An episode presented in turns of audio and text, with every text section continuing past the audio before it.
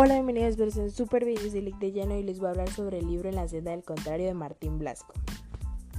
Puedo decir como opinión propia que es un libro muy profundo que nos da mucho de qué hablar y pensar. Es una obra que en el transcurso de su desenlace llena nuestra mente de muchas hipótesis y sobre todo aumenta nuestra perspectiva de ver las cosas y las circunstancias.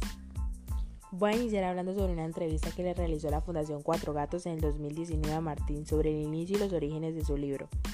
Indagué un poco en esta entrevista y tres de las preguntas que le realizaron me llamaron mucho la atención y las voy a compartir con ustedes.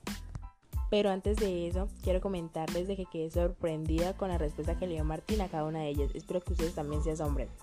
La primera pregunta es cómo surgió la idea en la senda del contrario y cuál fue el detonante de esta obra.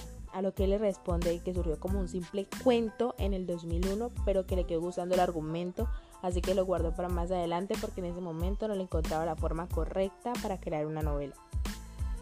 La segunda pregunta es sobre Faruk. Le dicen que si se basó en algo para crearlo, a lo que le responde que la novela se, se basa en contrarios como lo es joven, viejo, rico, pobre, poderoso, humilde, violento, pacífico, justo, injusto, social, solitario, fuerte y débil. Y que todos esos contrarios son los que conforman a Faruk. Y la tercera pregunta, la más impactante, en mi opinión, es que si le gustaría que le quedara algo en específico a los lectores de La senda del contrario, a lo que le responde que no sabía, que no sabía cuál era la conclusión que le daba la historia a cada uno, pero que sí tenía que ver con la vida en la sociedad, la política, el poder, el amor a los otros y el autoconocimiento.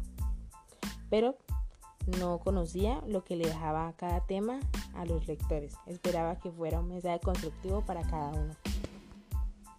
Y pasando un poco de la, entrevista que le realizó la fundación, llegamos a la parte reflexiva, en donde podemos deducir y concluir que podemos creer que en algún momento vamos a encontrar a nuestro contrario.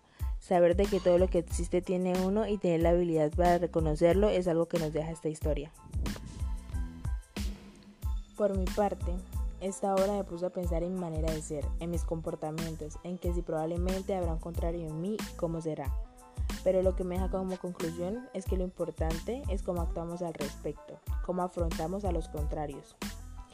Espero que hayas disfrutado al máximo en la senda del contrario. Gracias por quedarte hasta el final y hasta la próxima.